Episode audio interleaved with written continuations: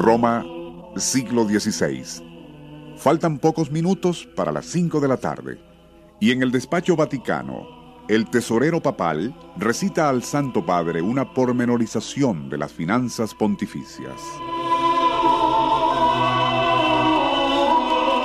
Súbitamente, el Papa Pío V se incorpora. Todos los presentes observan cómo el Santo Padre, rostro transfigurado, camina hasta un gran ventanal, abriéndolo de par en par. Tras permanecer absorto mirando hacia afuera, se da vuelta, anunciando con voz trémula, dejémoslo todo por ahora y acudamos a la capilla a dar gracias al Señor.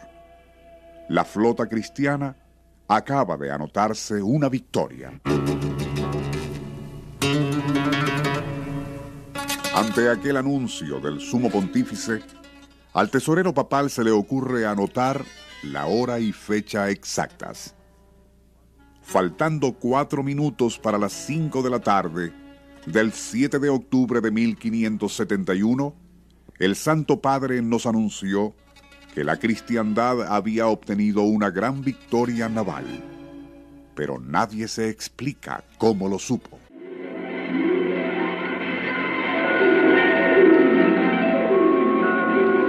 Nuestro insólito universo. Cinco minutos recorriendo nuestro mundo sorprendente.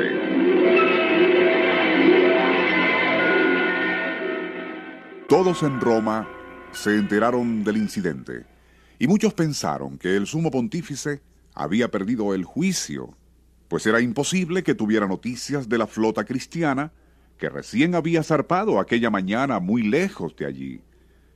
Pero ocurrió que exactamente 15 días más tarde, el 22 de octubre de 1571, arribaría a Roma un mensajero procedente de Venecia confirmando a la histórica victoria. Una flota cristiana, bajo las órdenes de don Juan de Austria, había derrotado a la armada turca en Lepanto.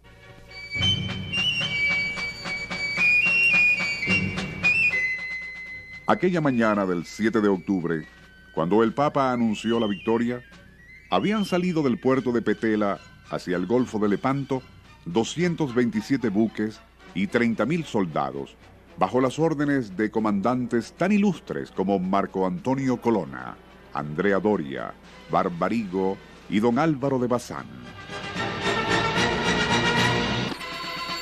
Justo a las 10 de la mañana fue divisada la escuadra con la enseña otomana en la boca del Golfo. Casi de inmediato, la nave capitana turca, capitaneada por Ali, disparó la primera pieza de artillería en señal de que se aprestaba a la batalla.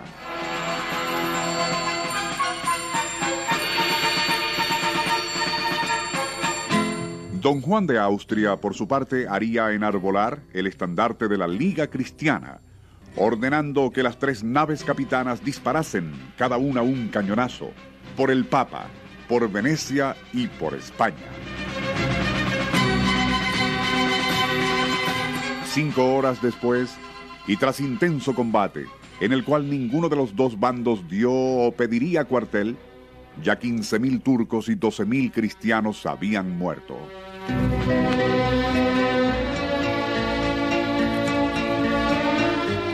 Para las 4 de la tarde, las tripulaciones de las dos naves capitanas rivales de don Juan de Austria y de Ali, unidas en mortífera pugna, aún luchaban cuerpo a cuerpo y no fue sino con la muerte del generalísimo turco cuando amainó la furia combativa de los musulmanes.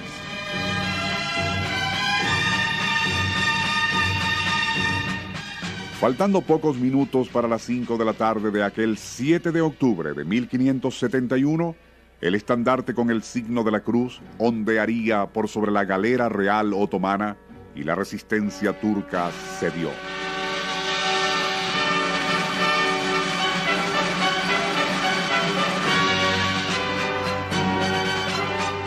Justo en aquellos mismos instantes, y muy lejos de allí, demasiado lejos, para que la nueva pudiese llegar de ninguna forma a Roma, que se encontraba a 15 días de jornada, el Papa Pío V tuvo su inexplicable visión de aquel triunfo mediante el cual Venecia se enseñoreaba de nuevo en el Mediterráneo.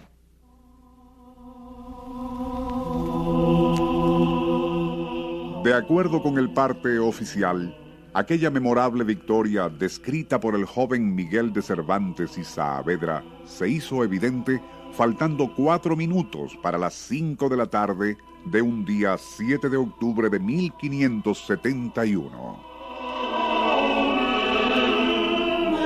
Exactamente la misma hora y fecha en que Pío V la anunciaba a sus asombrados ayudantes en Roma.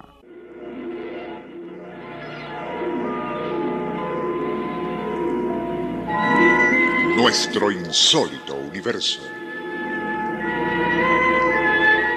Email insólitouniverso.hotmail.com Autor y productor Rafael Silva. Operador Francisco Enrique Mijares. Les narró Porfirio Torres.